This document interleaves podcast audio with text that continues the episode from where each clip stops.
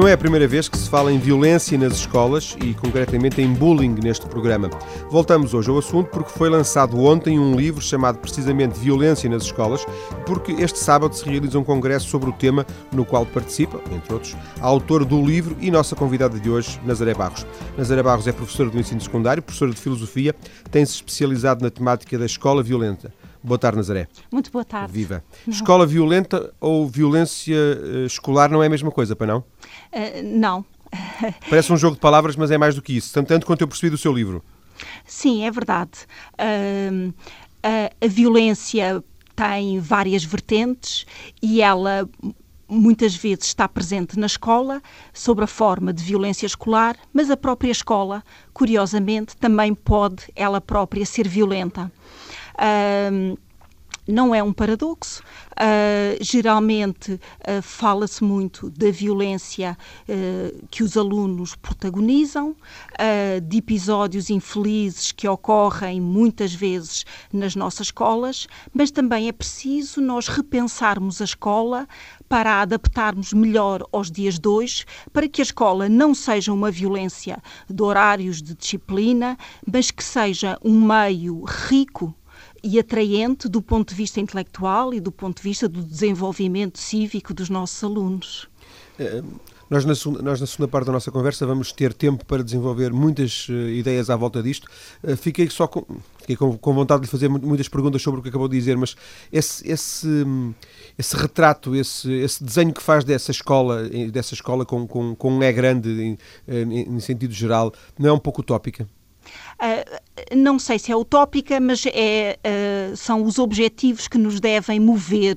Uh, é importante que se lute uh, por algo melhor e, nesse sentido, ainda que seja utópico, é uma utopia boa e saudável porque são elas que nos fazem uh, empenhar-nos uh, e dar o nosso melhor no nosso dia a dia.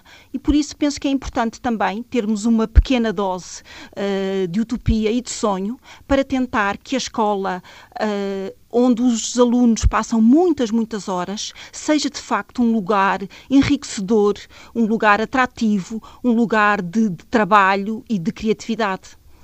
Este tema, eh, segundo percebi, foi, te, eh, foi o, este, este, assunto foi o tema da sua tese de mestrado, correto? Sim, é verdade. Fiz uma tese de mestrado uh, na Faculdade de Ciências, no âmbito da administração escolar, onde abordei especificamente o problema da indisciplina, da violência e do bullying como é que uma professora de filosofia, não é que uma professora de filosofia não possa tratar dos mais variados assuntos, mas como é que a Nazaré Barros, professora de filosofia, chega a este assunto, a esta preocupação, a este tema? Bem, eh, eu diria de um modo muito fácil. Uh, ainda que a minha formação de base seja de filosofia, também dou aulas de psicologia, onde muitos destes assuntos estão presentes, mas hoje em dia. Uh, por um lado, eh, pela natureza de, de, funções que já desempenhei na escola. Já tive em órgãos de gestão e, por isso, naturalmente, essa é uma preocupação de quem está a gerir uma escola. Por outro lado, deve ser uma preocupação de todos, de todos os professores, em cada sala de aula cada um, eh, de algum modo, enquanto líder dessa sala de aula, deve preocupar-se com o assunto, porque todos nós podemos prevenir, podemos atenuar conflitos ou agravá-los. Depende da nossa atuação e, nesse sentido, é importante que ela seja uma preocupação partilhada pela escola e pelos profissionais. Mas, mas a preocupação nasce na sala de aula ou, ou nasce na sala do Conselho Diretivo? A preocupação tem que nascer nos dois sítios. Tem que partir da direção, tem que ser uma preocupação de escola, na clarificação das regras da escola, na clarificação de normas simples, mas claras e compreensíveis para todos, porque se de algum modo as regras são complexas, difíceis de descodificar, elas também contribuem logo para um clima de maior instabilidade. Portanto, é importante que a escola tenha regras claras, não são necessárias muitas, podem até ser poucas, mas muito bem definidas, de modo a que o aluno, até antes do ano letivo ou agora, que estamos na primeira semana de aulas, os alunos compreendam e interiorizem a importância dessas regras. Elas não devem ser apenas ditadas, elas têm que ser explicadas para que sejam interiorizadas por todos. E isso é logo meio caminho andado para um clima um pouco mais pacífico e tolerante entre todos.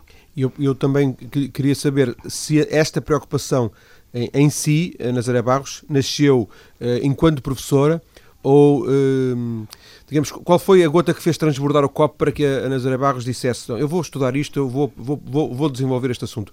Na sala de aula, enquanto professora, ou no, na, na, sala do Conselho Diretivo? Não, não sei, não sei lhe Distinguir tão claramente. Exatamente. É evidente que na sala de aula ela é uma preocupação muito importante.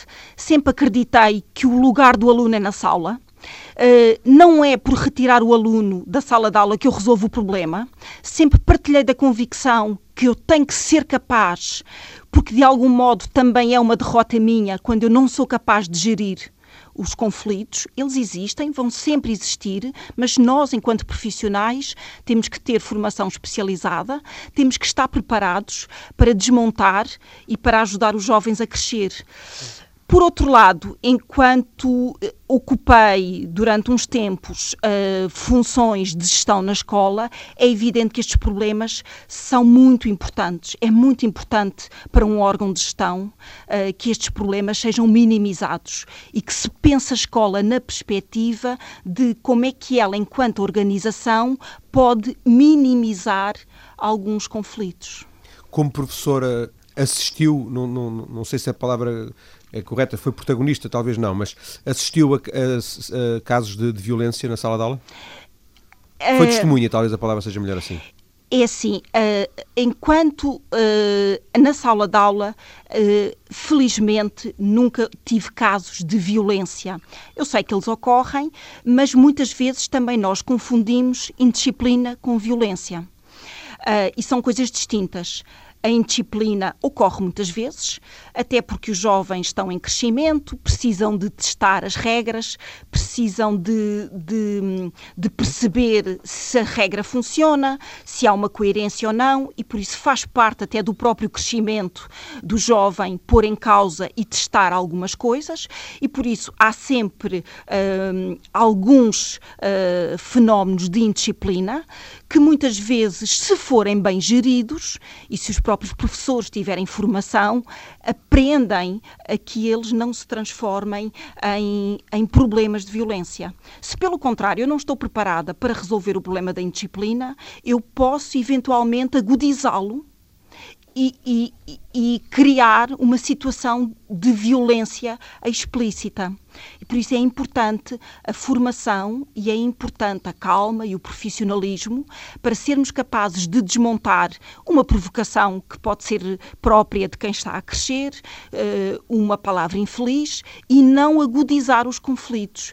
Para isto, Uh, também é preciso aprendermos isto é, é preciso aprendermos a não reagir a quente enquanto profissionais. É preciso estar atento aos sinais dos alunos, ser capaz de os descodificar e não para minimizar o conflito e não agudizar. Porque se eu dou uma resposta infeliz, eu posso agudizar. Aquela expressão de que a violência leva à violência, né? gera violência, não é? Evidente, evidente. E por isso não é só um problema dos alunos, é um problema de relacionamento humano. Todos temos que contribuir para que Uh, os conflitos que existem e que fazem parte das relações humanas. Uh, não vale a pena hum, exagerarmos, uh, é, é, normal existirem conflitos, agora temos é que saber gerir uh, com, com uma inteligência emocional adequada e não e muitas vezes se, se vive a quente e sem preparação para isso, um pequeno conflito facilmente se transforma num enorme, numa enorme violência. Recorda-se alguma vez na sua experiência como professor, e nesta parte estamos muito mais a, falar de, precisamente dessa experiência uh, mais vivida, digamos, mais pessoal, uh, mais na primeira pessoa. Lembra-se se alguma vez na, uh, na sua experiência como professora lhe aconteceu qualquer coisa do género de se eu agora fizer isto posso contribuir para essa situação de violência? Viver um momento que podia ser um momento de crise e que teve que ser gerido de uma maneira cuidada. Sim, penso que a maior parte dos professores uh, vive essas situações. É evidente que se o professor tiver calma e preparação e formação, ele ganha, para além da sua experiência, não é? Ele ganha competências para resolver. Se o professor, ou por motivos de insegurança ou de não capacidade de saber gerir, também inconscientemente, por vezes, contribui para agudizar o conflito. Um aluno que é provocador, ele pode ser visto de muitas maneiras. Eu posso achar maravilhoso, porque em parte é inteligente, em parte está-me a experimentar, ou posso reagir muito mal e achar que é uma insolência. E por isso nós, profissionais, temos que ter algum distanciamento. Uh, que muitas vezes não existe. Às vezes há, há emoções exageradas, para sabermos lidar com os jovens. Os jovens imitem-nos sinais e nós temos que os descodificar com algum distanciamento, com alguma calma, com alguma boa disposição, porque temos que trabalhar em conjunto uh, e, e penso que temos sempre a aprender uns com os outros. Sendo que imagino, e, e, e esta é esta suposição minha não tem qualquer fundamento uh, científico, imagino que a idade dos alunos também possa, possa ter importância para isto. Ou seja, se um professor lida com alunos de 12 anos é uma coisa, se lida com alunos de 16 ou 17 é outra, isto faz algum sentido? Faz todo o sentido, uh, não só na indisciplina, como até no bullying e na violência.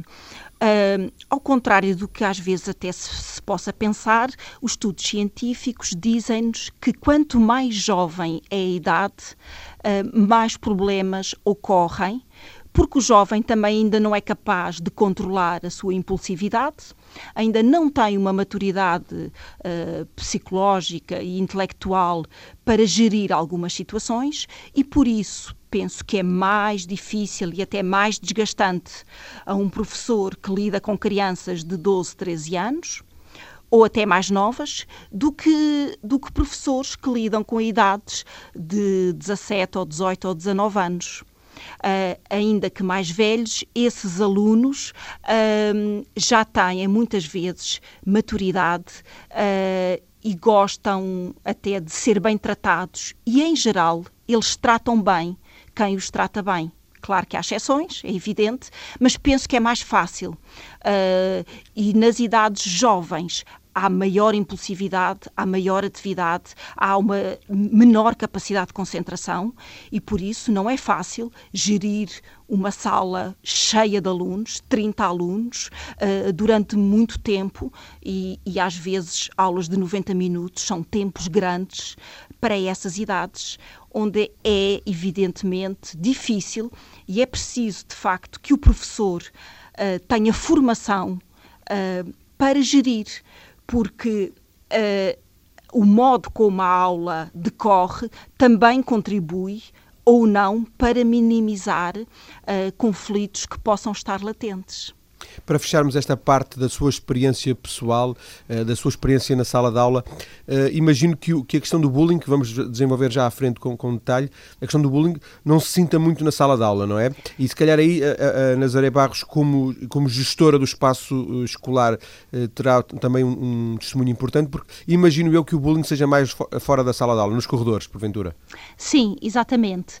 Eh, de facto, a maior parte da indisciplina na escola ocorre na sala de aula, a violência e o bullying ocorre nos espaços exteriores, com uma diferença. A violência muitas vezes ocorre uh, de uma forma visível, e ocasional, no pátio, no corredor, à frente de toda a gente, houve um conflito, houve estalos, pontapés, uma zaragata. O bullying ocorre nos espaços exteriores, mas de um modo diferente, de uma forma invisível, geralmente nos espaços exteriores escondidos nos corredores sem vigilância, atrás de pavilhões, em zonas menos movimentadas. Casa de banho, porventura. Exatamente. E por isso é mais é, tem uma dificuldade acrescida porque não tem visibilidade, não é um fenómeno invisível, silencioso que se vai agudizando e também tem outra dificuldade porque a vítima não tem competências que lhe permitam uh, responder e quebrar com os maus tratos. Ao passo que numa violência há uma luta entre iguais, dois alunos que andam à bulha, no bullying, não. No bullying, a vítima não tem capacidade de defesa, não tem capacidade de pedir ajuda. É sempre vítima, não é? É sempre vítima, vítima. e isso agudiza muito o sofrimento, a dor, etc. Este livro, eh, que foi o pretexto para esta conversa, e que é o pretexto para esta conversa, o livro resulta da tese de mestrado, é uma adaptação? Uh, sim, o livro é uma mistura, como calcula quando fazemos um trabalho científico, uh, todo o tipo de linguagem, é, é uma linguagem hermética, uh, técnica, cuja leitura nem sempre é agradável. Portanto, depois de ter feito esse trabalho, de, de ter apresentado, resolvi reescrever, aproveitar algumas coisas, evidente, mas, mas tive que fazer outra, outra reescrita porque o meu objetivo era fazer um livro que ajudasse e que divulgasse e que tivesse uma leitura fácil, uma leitura acessível, quer aos pais que se preocupam com esse assunto, quer aos professores, quer aos psicólogos da escola, quer a outros técnicos que possam, de algum modo, ter relação com estes problemas. Mas no limite é mais para pais do que para professores, não é? Eh, penso que ele poderá ajudar ambos uh, os setores. Quer o professor tem algumas indicações, quer bibliográficas, quer de estratégias que eventualmente poderão ajudar e poderão ajudar até a refletir e a repensar algumas coisas e aos pais também, porque alerta para alguns sinais, para algumas situações que eventualmente os pais possam não estar tão conscientes. Digamos. E desses sinais vamos falar eh, já a seguir. Antes de, fecharmos esta primeira parte, uma, uma, última pergunta. Este desafio do mestrado é algo que, que vai ter consequências no sentido de quem sabe, seguir-se um doutoramento ou, ou a sua atividade académica está estabilizada por agora? Uh, estou em fase de reflexão, ainda não sei. Isto a vida dá muitas voltas. Uh, uh, talvez. Talvez sim, vamos talvez, ver. Talvez. Vamos então ficar por aqui nesta primeira parte do, do, do, Mais Cedo ou Mais Tarde. Na segunda parte, como eu disse, vamos desenvolver então estas ideias do bullying, da violência e até pegando naquela ideia que a Nazaré Barros deixou ficar aqui da questão, por exemplo, dos sinais a que devemos estar atentos. Até já.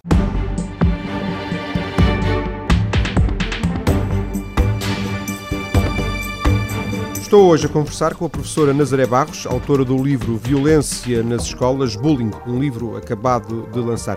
Foi disso que já falámos na primeira parte. Vamos desenvolver estas ideias agora na segunda parte. Nazaré, às vezes ouve-se ouve dizer, porventura mal, que isto aqui hoje se chama bullying sempre existiu nas escolas. Isto, isto é, é senso comum ou pouco senso? Não, não penso que tenha algum senso, eh, porque de facto estes fenómenos não são uma novidade do século XXI, não são uma novidade uh, exclusiva atual da escola portuguesa, são fenómenos que existem na maior parte das escolas europeias, são fenómenos que existem há algum tempo, ainda que a terminologia seja nova. De facto, nós não tínhamos este termo de bullying, uh, não era utilizado.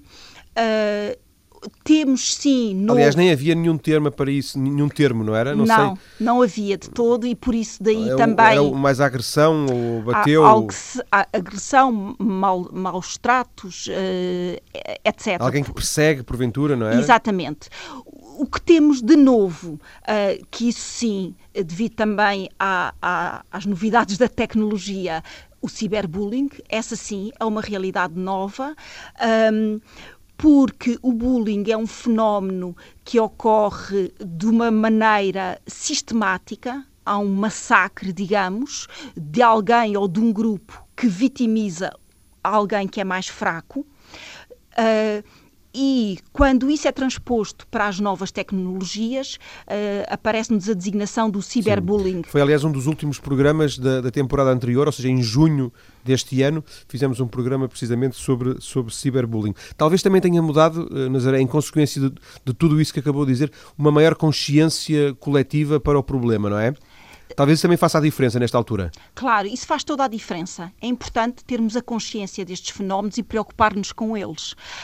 Um, é também importante perceber que o ciberbullying, por exemplo, por ser um fenómeno uh, utilizado através da, da, da internet, do, do telemóvel. do telemóvel, ele tem uma dimensão muito maior, porque pode ser visionado por muita gente, o que torna as humilhações também infinitamente mais penosas para a vítima. É completamente diferente a vítima ser humilhada por duas pessoas que assistiram ou pela escola inteira que assiste e que ri. e por isso tem, do ponto de vista também dos danos causados psicológicos, uma dimensão muito diferente. E por isso é importante, quer para os pais, quer para os professores, uh, uh, alertar para as questões do ciberbullying, para, alguns, para algumas questões relacionadas com a utilização das tecnologias de informação e de comunicação, e para os seus perigos, não é? As, as, fotografias que se tiram e que depois vão parar a, a sítios que não se imaginam, Exato. os textos que se mandam pela net para um amigo e que depois acabam, acabam no computador, já se calhar de alguém que não é tão amigo, enfim. Há, este, esta, esta realidade do cyberbullying é, é, é, realmente muito assustadora no sentido em que, em que é muito difícil de, de, de, de controlar, não é? É, é difícil de controlar, é, é difícil de prever e só há um modo que é prevenir e, e a prevenção também passa muito pelo diálogo com os alunos, com os filhos em casa, com os amigos, uh, de modo a que esta, eles, eles, os jovens, cada vez mais passam horas em mensagens de telemóvel, eh, nos computadores, e é importante que isto seja conversado, desmontado, alertado para casos reais, para que eles percebam que isto não é uma ficção dos mais velhos, mas que são realidades às vezes muito penosas para quem as vive e que não é capaz de pedir ajuda. Vamos voltar à, questão mais terrena do, do, bullying, ou seja, da, violência em, meio escolar, de, num sentido filosófico, num sentido assim muito, muito geral, um, é inevitável que haja violência em todas as escolas, com todos os miúdos. Não, não, não, é, não, é uma fatalidade. Não, não é uma fatalidade. Isto não, não, não significa que eu partilhe de uma concepção que o ser humano é naturalmente bom. Não. Uh, acredito que a educação pode transformar as pessoas. Uh, é evidente que os jovens têm impulsos, têm agressividade, uh, a própria sociedade em que vivemos muitas vezes é violenta e, portanto, a violência faz parte das nossas vidas. Agora, há opções que tomamos uh, e o modo como educamos pode fazer a diferença. E por isso acredito uh, que não tem que ser uma fatalidade, Existe nas relações humanas sempre conflitos. Agora, o modo como o conflito é resolvido é que vai fazer a diferença. Ou ele caminha no sentido de uma agudização e temos situações de violência, ou somos capazes de o, de o analisar, de o refletir, de fazer mediação de conflitos e de minimizá-lo e encontrar soluções de negociação. Acredito que as escolas, com gabinetes de alunos, com, com professores especializados, com formação adequada, pode contribuir e podemos caminhar para um clima de relações humanas saudáveis. Não significa que não haja algumas tensões, que não haja alguns conflitos, mas eles têm que ser vividos de uma forma positiva. Mas na, na gênese não está o problema da de, de, saber que existe, ou seja, se eu consigo explicar, uh, o, o, bullying eh, pode existir na, no, no, corredor mais esconso, pode existir na, naquela parte da escola que está, aquela situação de violência, aquela parte que está menos, eh, menos monitorizada, e, e nunca se chegar a saber. E, portanto, o primeiro passo tem que ser saber-se que existe. Exatamente, saber que existe e, e, esta preocupação tem que ser partilhada e tem que ser partilhada até com os próprios alunos. É importante uh, os alunos perceberem que uh, cada um de nós pode ajudar, uh, pode ser amigo de uma vítima e ser amigo é defendê-lo, é ajudá-lo, é, é é denunciar também, se for caso disso. E, e, a ninguém está vedado este papel quer sejam os funcionários, quer sejam os professores, quer sejam os colegas. É importante estas preocupações serem partilhadas porque podemos ajudar quem está em sofrimento. Elas podem ocorrer, mas quanto mais partilharmos e tivermos atentos a alguns sinais, eles podem uh, ser boas pistas para perceber. Se tenho, por exemplo, um aluno uh, que, do modo geral, uh, no intervalo, não vai com os colegas, uh, ou, tem, ou mostra sinais que tem medo do intervalo, isso pode ser uma pista importante para os professores ou para os funcionários. Por isso, há alguns sinais uh, que devemos estar atentos, quer em casa, quando muitas vezes há queixas de dor de barrigas, dores de cabeça, uh, e muitas vezes associado a um, a um sucesso escolar que vai diminuindo. Diria que são falsas queixas? Não são falsas queixas, são modos, são sinais que o aluno ou que o jovem imite porque não tem a capacidade de verbalizar. Não tem ainda uh, nem autoestima nem confiança suficiente para dizer está a acontecer isto e eu não sou capaz de gerir. E então ele fecha-se e transmite sinais. Uh, e por isso é importante trabalharmos com os alunos uh, destes assuntos, uh, dar-lhes competências de confiança que são fundamentais quer para as suas relações sociais, quer para as suas competências que eles vão desenvolver uh, na escola, em noutros domínios, em várias disciplinas. Um aluno sem confiança aprende mal, o que quer que seja. Sim. Também aprende mal na socialização. E por isso é importante que, trabalhar também uh, com os alunos estes temas e perceber que todos nós, que ninguém pode ser cúmplice, todos nós temos uma missão a desempenhar e temos que estar alerta e temos que nos ajudar uns aos outros.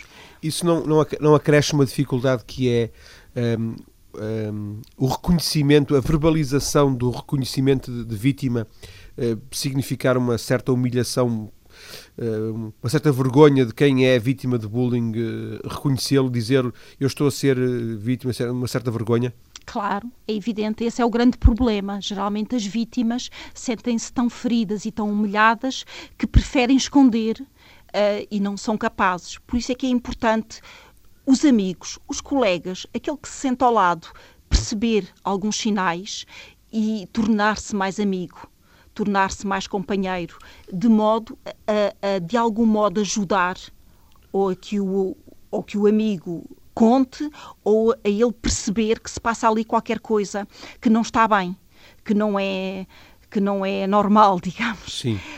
Um, e por isso uh, tem mesmo temos mesmo que falar destes assuntos, não para dramatizar, não para achar que agora existe bullying em todo o lado, porque muitas vezes quando se fala também se cai em algum exagero, mas é importante estes assuntos também serem tratados para percebermos como é que podemos ajudar quem precisa de ser ajudado quem precisa uh, de ganhar competências uh, de, de, confiança, de assertividade, de boa autoestima. E há alunos que não têm, ou por proteção excessiva, ou por características de personalidade, e também a escola pode contribuir a dar algumas competências sociais para que estes fenómenos não se agudizem. Mas como? Deixa-me fazer a pergunta de uma forma muito concreta. Está previsto nas escolas falar-se destes assuntos ou isto fala-se dependendo da boa vontade de cada um dos professores? Não, felizmente hoje em dia as coisas não dependem apenas da boa vontade. Temos nas escolas as, alguns espaços onde é possível. Uh, temos áreas de projeto onde os alunos muitas vezes escolhem os temas que querem tratar ou que, uh, perante um conjunto de temas, eles próprios vão escolhendo aquilo que querem fazer. Temos espaços de formação cívica onde estes assuntos têm todo o cabimento ser tratados. Felizmente, a maior parte das escolas começa a ter o gabinete do aluno, onde são espaços onde o aluno, por iniciativa sua, pode procurar o gabinete, pode pedir ajuda, pode conversar, fazer mais confidências, ter, ter um espaço mais reservado para partilhar algumas preocupações que nem sempre é fácil partilhar uh, na sala de aula, é evidente, nem é muitas vezes o sítio adequado. Sim, nem é desejável, se calhar, às vezes. É evidente. E por isso, uh, também a presença nas escolas de psicólogos, tudo isto pode, uh, cria um conjunto de ferramentas que possibilita, de uma forma mais concertada, trabalharmos no sentido de minimizar estes fenómenos e de diminuir.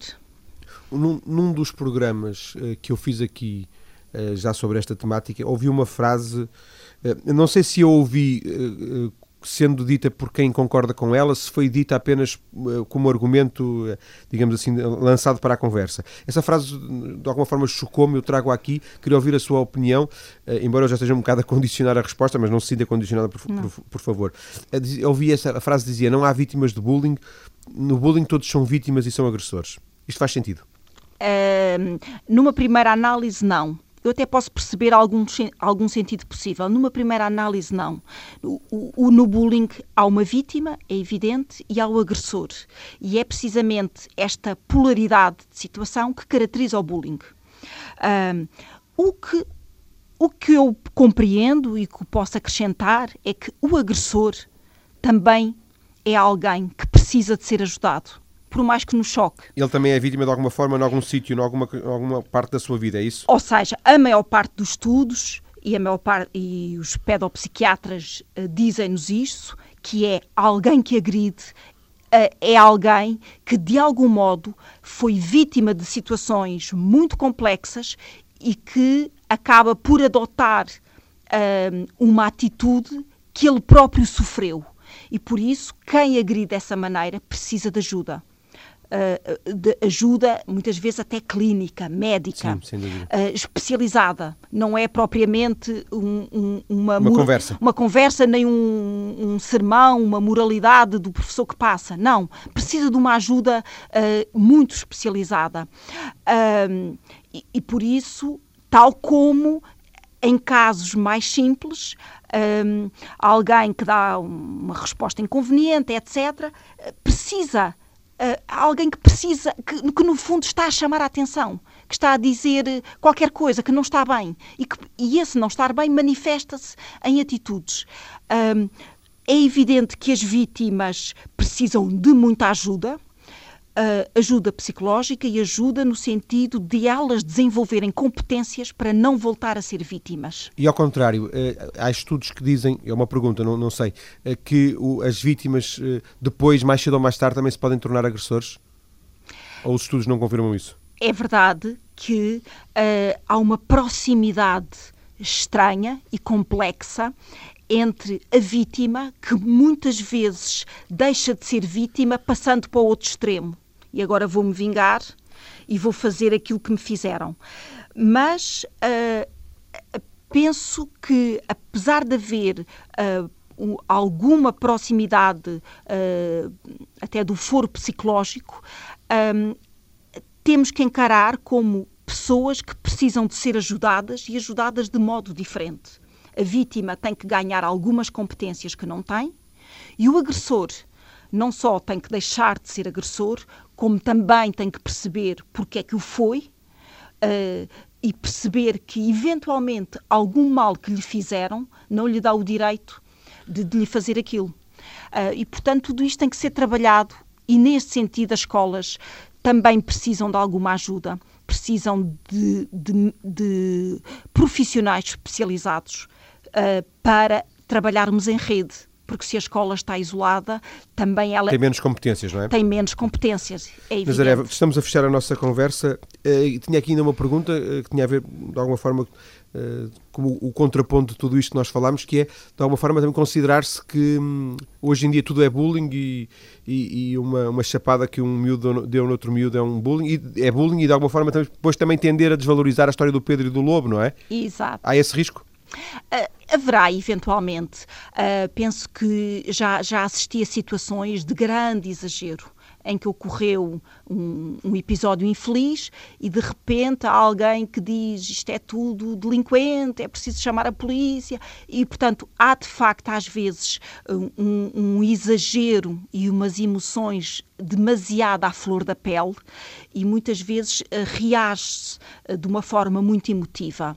Uh, os professores, quem está na escola tem que perceber que, que, o professor é o adulto, é o especialista, temos que trabalhar com calma, desmontando as situações, não é preciso exagerar e perceber que há fenómenos distintos, há coisas próprias da idade que também os adultos às vezes esquecem que já foram crianças, que já deram um empurrão e que isso não significa ser delinquente.